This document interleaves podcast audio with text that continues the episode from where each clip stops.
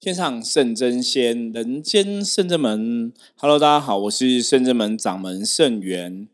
啊，我们今天哈通灵人看世界哈，一样由我自己一个人独挑大梁 来跟大家聊聊。那要跟大家聊什么呢？其实真的，我觉得当初取看通灵人看世界这个名字还蛮不错的哦，就是我们真的会可以看到这个，呃，不管是修行的世界啊，身心灵的世界等等的哈。我之前讲过啊，我在身心灵的产业上面，那曾经遇到有朋友说，那我们从事身心灵产业的人哈，不需要就是好像太付出太多，不要说把自己的这个生命哈都投入进去。那甚至我以前也遇过那种老师，他们可能就是几点上班哈，然后几点下班，那下班就是去做哦，自当然过自己的生活，这没有意义。可是我，嗯，应该讲说，我一直都有一个想法哈。以前我记得有些人问过我们这些修行人哦，这也不是真的看到人，就是他是在网络上的一篇文章。他问我们这些修行人一个问题哈，这个问题是说，呃，大多数的修行人其实口口声声都说要帮助大家嘛，帮助众生啊，帮助许许多多的人嘛。他说：“那你可以为了你这个想要帮助人的这个意念跟想法，你可以牺牲奉献什么东西？这个东西这样讲，大家可能很难理解哈。我我举个例子好了，就是你真的想要帮助别人，可是你可以牺牲掉你自己的东西吗？哈，很多时候我我刚刚讲，像早期我自己在做这个行业的时候啊，一直以来我都有想法是。”如果今天当真的人家找到我们，然后我们可以帮得上忙的时候，我们是不是真的可以竭尽所有吼，竭尽全力去帮助对方？甚至啊，是不是可以花出自己的时间吼？你花出自己的时间，花出自己的体力，甚至花出自己的金钱，那在从事深圳门，在帮忙别人这个事的事情上面吼。最早期，其实我我在刚开始第一年的时候，第一年、第二年，其实是我嗯一开始刚我们讲创业刚开始嘛。那当然，创业刚开始，大家可以想象哈，那必然不会是说哈收入很稳定啊，或是怎么样。那早期早期其实比较主要的哈，因为大家知道这就是我的的专职工作嘛。那你专职工作，你当然你全心投入在这个工作里，当然希望它是可以有一个。相对应的哈一个一个收入来源，毕竟你你如果说你做专职一个工作，那你可能没有相对应收入来源。坦白讲，很多人都会觉得说，哎，那我不如去那个上班嘛，对不对？你可能上班搞不好赚的都还比你从事这个行业的钱还多。那你到底从事这个行业意义是什么？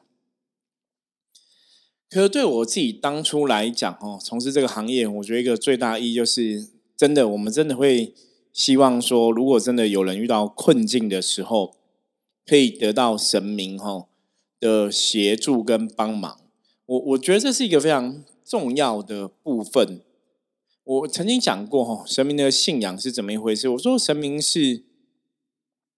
当你现在真的人生遇到困境啊，哈，你遇到苦难的时候。你不晓得明天在哪里，或是说你真的感觉好像没有什么希望的时候，这个时候真的全天下哈，甚至我们可以讲全宇宙哈，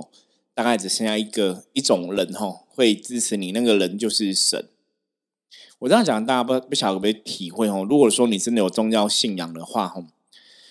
当我自己以前人生在一个比较低迷的时候，比较困境的时候哈，那时候可能你周遭亲朋好友啊，很多人都帮不上你的忙。那你你们大家会去渴求一种不管是神迹啊还是奇迹的东西吗？可是什么叫神迹？什么叫奇迹？你可能很难去想象。那那时候在我自己的一个经验里面呢，其实就是好像你要祈求这种神迹或是神圣的事情，好像除了神以外，好像没有其他你可以想得到的吼。就是对人类来讲，神是充满一切的可能性嘛，或是充满充满许多神奇的能力。所以，当人类可能做不到的事情，搞不好神可以去圆满这个东西啊！哈，那像跟大家以前也聊过嘛，我小时候一直觉得观音菩萨就是寻声救苦的大菩萨。你只要有任何的想法啊，任何的困境啊，然后你跟菩萨求，菩萨都会来帮忙。所以在这个前提之下，当然你会觉得说，我遇到一些问题的时候啊，其实人类帮不上忙的时候，我们就只剩下神。所以神灯真的代表是一个哈，呃，神奇的力量的一个存在者，甚至神可以帮助我们去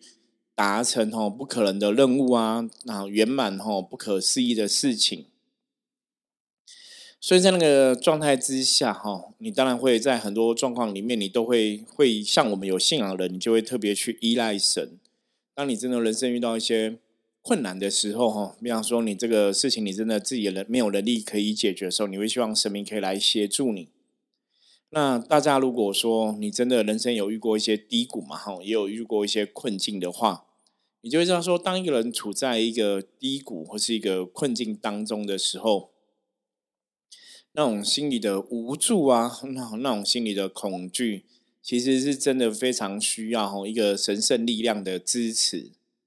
我觉得这就是人类以前早期哦最原始的一个状况哈。为什么会有神明啊，会有宗教信仰这种起源的一个原因？因为当人类真的遇到自己不能解决的事情的时候，我们的确都希望有一个更高的能量哈，可以来协助我们，来帮助我们。那对一般人来讲，那当然就是一种神的存在。好，那如果说你今天在从事这个行业啊，你可能是一个身心灵行业的老师哦。这个老师他未必是一个修行人，他就有点像是你去看医生嘛，有一个心理智商的医生哦，心灵智商的医生。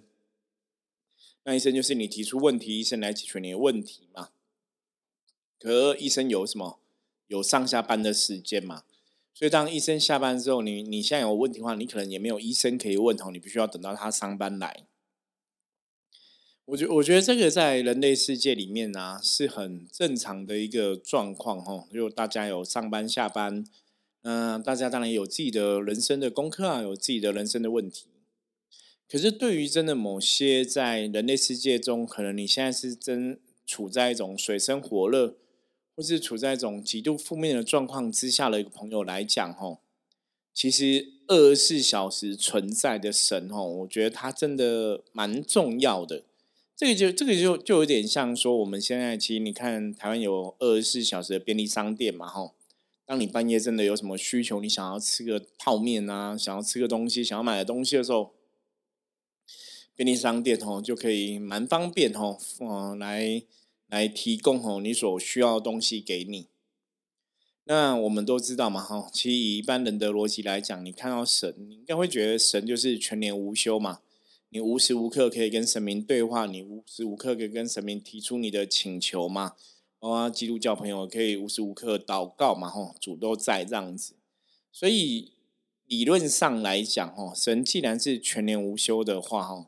理论上来讲，我觉得在从事神职服务的人员，应该也是要全年无休哈。那当然，这种全年无休，当然你要扣掉对方睡觉的时间嘛。就是神职人员毕竟还是人嘛，他可能还是要睡觉啊、吃饭、要休息啊。我觉得这些都是可以接受的啦哈。只是说，当你真的遇到众生有需求的时候，像我刚刚前面提到的哈，有些人会问我们这些修行的朋友，他说：“当你真的……”哦，众生有需求的时候，你们可以为了众生的需求牺牲自己到什么地步？哈，那个讲的是什么？我举个我自己的例子来跟大家分享。哦，以前早期，我记得状况是，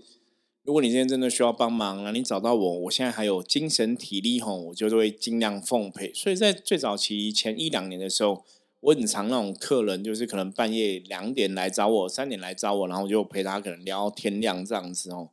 那大家可能会想说，半夜两点来找你，三点找你，这个这人很奇怪哦。对，其实我那时候也就觉得这种客人蛮特别的。可是因为那时候从来找我这种客人，他是演艺圈的制作人哦。那制作人因为节目结束之后，呃，大概忙完收工，差不多这个时间啦，所以他都是这个时间来找我比较多哈。那以我这个行业来讲，以那时候我来讲，就是我那时候帮这个制作人，因为那时候他是有有欠地下钱庄钱嘛，所以有一些困难困境。所以我帮助他的过程，其实我也没有去跟他收任何费用哦，就是帮他卜卦，给他一个方向，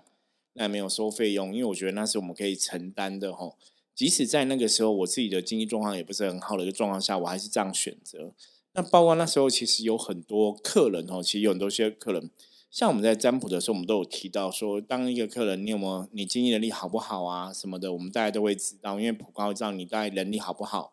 那甚至们处理事情也有很多方法嘛，有的是请我们处理，有的是请技工师傅处理，哈，就会有不同的费用。那甚至说，像有的客人跟我们讲说，他有困难的话，有有这个经济上比较困难哦，我们也会想办法说怎么来圆满这个帮他的事情哦，这个事情。那有的事情可能要费用，有的事情如果我们先不特别请神们来帮你处理的话，我们自己念经哈，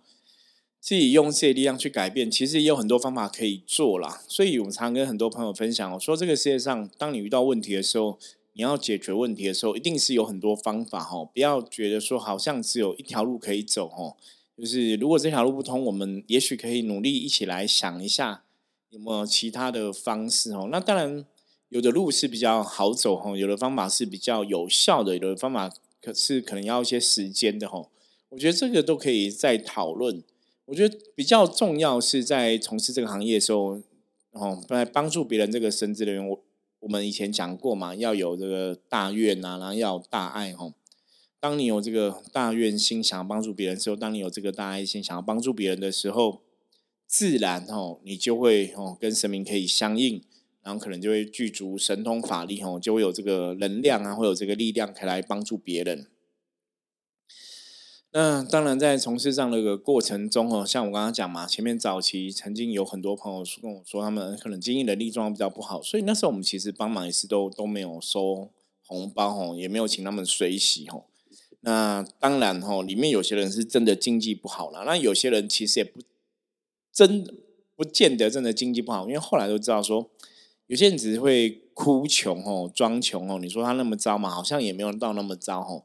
可是。我觉得在这个过程中啊，以前长辈教我们的嘛，吃亏就是占便宜嘛。所以，既然我今天选择说好，他可以随喜，或是我选择不收他的钱，那就算他是骗我的吼，对我当下来讲，其实我也不会太特别去在意这个事情。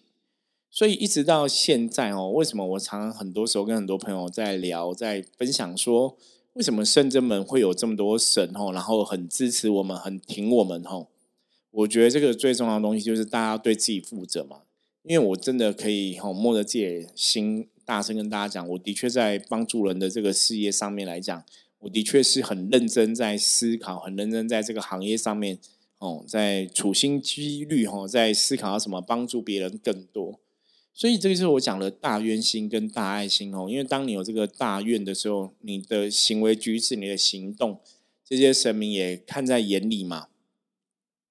那当然，神明看眼里哈，兵将啊、护法看在眼里，那他们就会哈来协助你。所以，一个老师在这个时候，他当然就会有个能力去哈哦执行这个神明的事情啊，甚至帮神明去帮助众生啊等等的。所以，这个东西还是一样哈，回到源头，就说你是不是真的很认真在看待这个事情哦，看待这个帮助别人的事业？你在这个过程中。你是因为真的想要帮人来从事这样的事情，还是因为你只是把它当成一个赚钱的工具？吼，坦白讲，吼，现在这个时代，吼，其实我遇过很多身心灵场，有有声音老师是真的很认真想要去帮助别人，那有的老师可能真的觉得这就是一个工作嘛，它就是一个赚钱的工具，吼。那坦白说，我们在看这两者的差别，吼，当你真的是很想要帮助别人的时候，你你其实爆发出来力量是不一样。那你如果觉得这只是你工作的一个技能哦，啊，你工作的一个工具而而已话，当然你的成就哦也是会有限。我觉得这是一个一个算是蛮蛮对应哦，对应正比的一个状况。好，所以说我们其实前面跟大家提到哦，在从事这样一个行业上，我刚刚讲嘛，身心灵老师就是你到底可以为帮助别人的事情哦，可以付出多少努力哦，或是。可以付出多少的专心去做这个事情？哈，真的是无私的奉献。那有另外一个更重要的问题哦，我常跟在这个节目中期也提了很多次。其实我们现在录的每一集哈，我还是希望大家哈，当然有些朋友是挑主题啊，他挑标题来看嘛。那我还是希望大家其实你是可以多多哈，多多去呃每一集哈都去收听。因为很多集的节目内容里面，其实多多少少都还是会有一些东西可以分享到，可以让大家有一些收获哦。我觉得大家还是每一集都可以收听。那每一集收听，我有一个比较重要的东西，就是大家还是要得到知识的累积哦，你还是要有一个智慧的判断。因为在现在这个时代哦，坦白讲，我们我也曾经看过有一些身心灵的群主啊，然后他们可能也会分享一些身心灵的文章啊，或是一些。身心灵的老师等等的哈，或是一些一些宗教的团体，嗯，坦白讲哈，有些团体的老师他可能真的不是那么正面哈，或是他在呃我们一些比较真的你真的用心在走修行的一些朋友，或是一些比较正统宗派的一些哦眼界里面来讲话。可能会有一些东西是有疑义的哈，就是甚至我可以讲说，有些可能真的是所谓的一个邪教团体哈。那当如果你是一个了解的身心灵产业老师的话，理论上来讲，你应该要对邪教团体有所判断，就是你要知道这是不对的，或者说这是邪恶团体嘛。可是我真的遇过一些老师哈，他们。可能也会去放邪教团体的影片啊，或是可能在写一些论文啊，什么什么也会去引经据典，然后介绍到一些邪教团体的人物啊。那这些人物，不管就算他以前刚开始修行的时候，可能不是不是偏的，但可是他后来偏的是一个，在我们的看法里面哈，福摩斯看法里面，他的确是一个事实哦。这个人已经偏掉了。那大家在介绍这些人的时候，在介绍这些事情的时候，在介绍这些影片的时候。你你你本身也是一个修行的老师，或是也是一个带领大家修行啊、分享的老师，那你又去介绍这些邪教的人人啊、邪教的影片，大家应该可以想象吧？感觉不是很好吧？所以我每次有些时候看到有些老师，他们会去拱这些邪教的团体、邪教的影片、邪教人物，其实就会。很傻眼哈，因为不止三条线，可能五条线、十五条线都出来了哈。这就是为什么我们录了五百多集，然后我会跟大家讲说，请你有空还是每一集都要尽量要听哦。因为有些时候虽然我们主题写简单的，可是我们可能一集，你看我们一集都是录二十五分到三十分钟的内容哦，应该是还有蛮多东西可以去跟大家分享的，可以让大家去收听的。所以有。知识啊，有智慧哈，去判断很多资讯哦，这是非常非常重要的。末法时代真的很多，不要讲妖魔鬼怪很多啦。我讲末法时代，其实很多人不太理解，我是真的不懂修行的人哦，还是很多。因为我们一直会以为说末法时代身心灵产业蓬勃发展之后。大家应该更有知识啊，更有知见啊，更有智慧啊，去了解很多很多的道理哦。结果反而是，其实大家还是很多东西都不懂哦。我觉得这是一个让人家有点伤脑筋的地方。所以还是会建议哦，大家如果说你真的哦对身心灵产业有兴趣，你在看这个产业的东西的时候，你真的还是要有智慧去判断嘛。那怎么判断哦？在我们节目中可能陆陆续都有提到一些方法哈，我觉得大家可以多看多听多学。包括像以前我也认识一个通灵人哦，像我以前讲通灵人有有一些通灵人，其实他们是因为卡音哈，因为卡音开启了自己的灵性，开启了自己的灵感的敏感度和敏锐度，所以后来再透过修行哦，慢慢去转变能量，然后可能进入修行的世界哈。我以前也遇过一个通灵的朋友，那通灵朋友那个。早期刚开始通灵的时候，我觉得那时候他还没有偏差哦，所以早期他通灵的资讯，坦白讲都还蛮正确的哈，通灵资讯蛮正确。那后来他拜的神越来越多之后，也出了书了，然后开始就有点偏了哈。那到最后是怎么样，你知道吗？最后就是他可能很专心的在谈感情啊，因为这个老师是个女的老师哦，就专心谈感情，然后也也就。然后可能自己拜的神哦，他把他自己很多神像他也不拜哦，然后网络上也 po 文章说可能要跟别人结缘什么的。其实那时候我没有特别觉得怪哈，就想说哦，他可能只是说因为现在的他的他的感情婚姻啊有一个稳定的状况嘛，所以他可能就是要进入家庭洗手做羹汤啊，修行的事情可能不拜那么多的神，可能只拜一两尊或者两三尊这样子哦。就可能要减少这个东西。那一开始也不疑有他啦，也没有想太多。那到后来就发现说，哦他可能就有新闻哦，新闻媒体在报道他哈，可能就被人家踢爆啊哈，他可能从事一些传直销的行业啊，然后可能会不会有些人说骗人啊，还什么的哈。其实那时候看到的时候还有点吓到，因为这个老师的一开始，因为他早期的时候，其实最早以前我是。哦，知道这个人也跟他有过几次的交流吼，那那时候你也觉得这个人也是很很有心、很单纯这样子，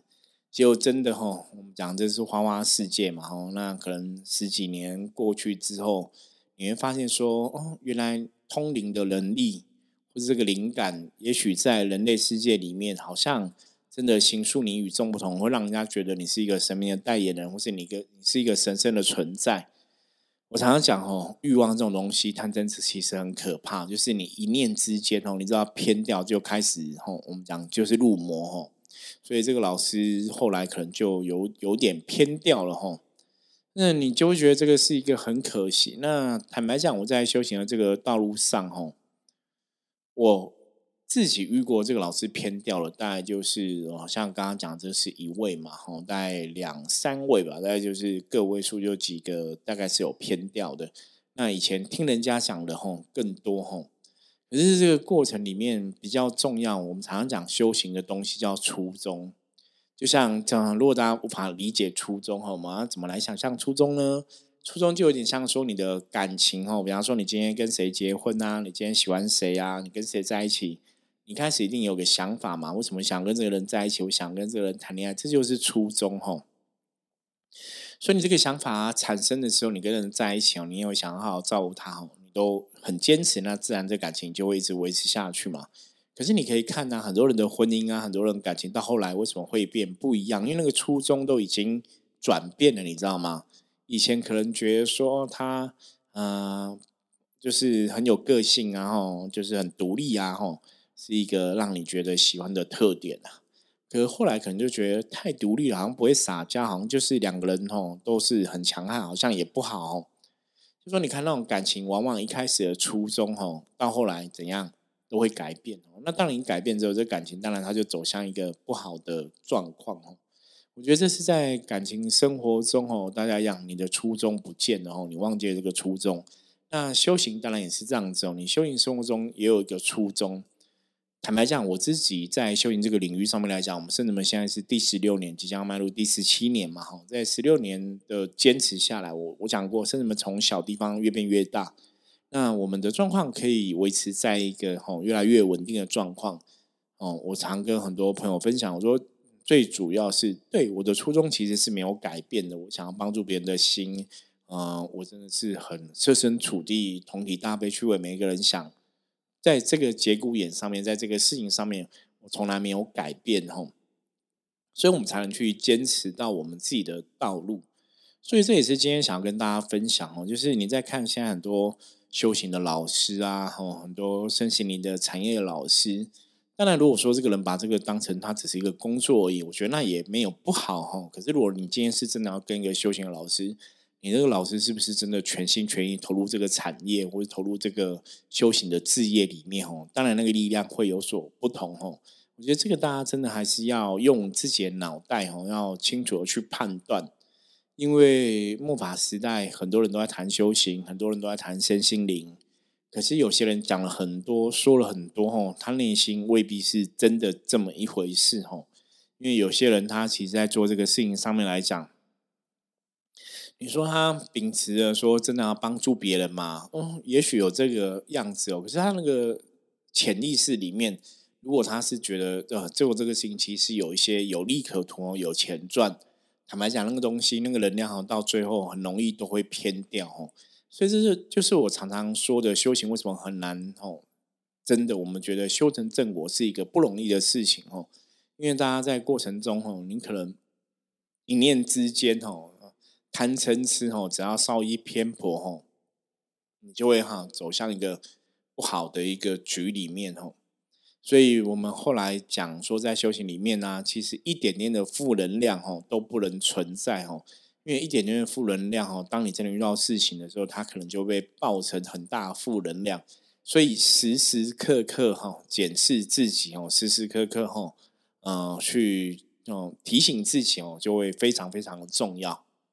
好，那今天也是跟大家简单哦聊一下修行这个状况里面哪些事情大家要特别注意的哈。那希望大家哈，如果你也是有接触修行朋友的话，然后可以哈。勉励自己啊，也督促自己，也警惕自己哦，在修行的道路上面来讲哦，维持你的初衷，然后不要偏颇哦。OK，我是深圳门掌门圣元哦，大家如果喜欢我们节目的话，记得分享出去。然后就要跟大家讲一下，四月十六号我们有灵修的基础课程即将要展开哦。四月十六号三个小时的时间，欢迎大家可以参考下面的资讯栏，然后参加圣者门的课程。OK，那我们就下次见，拜拜。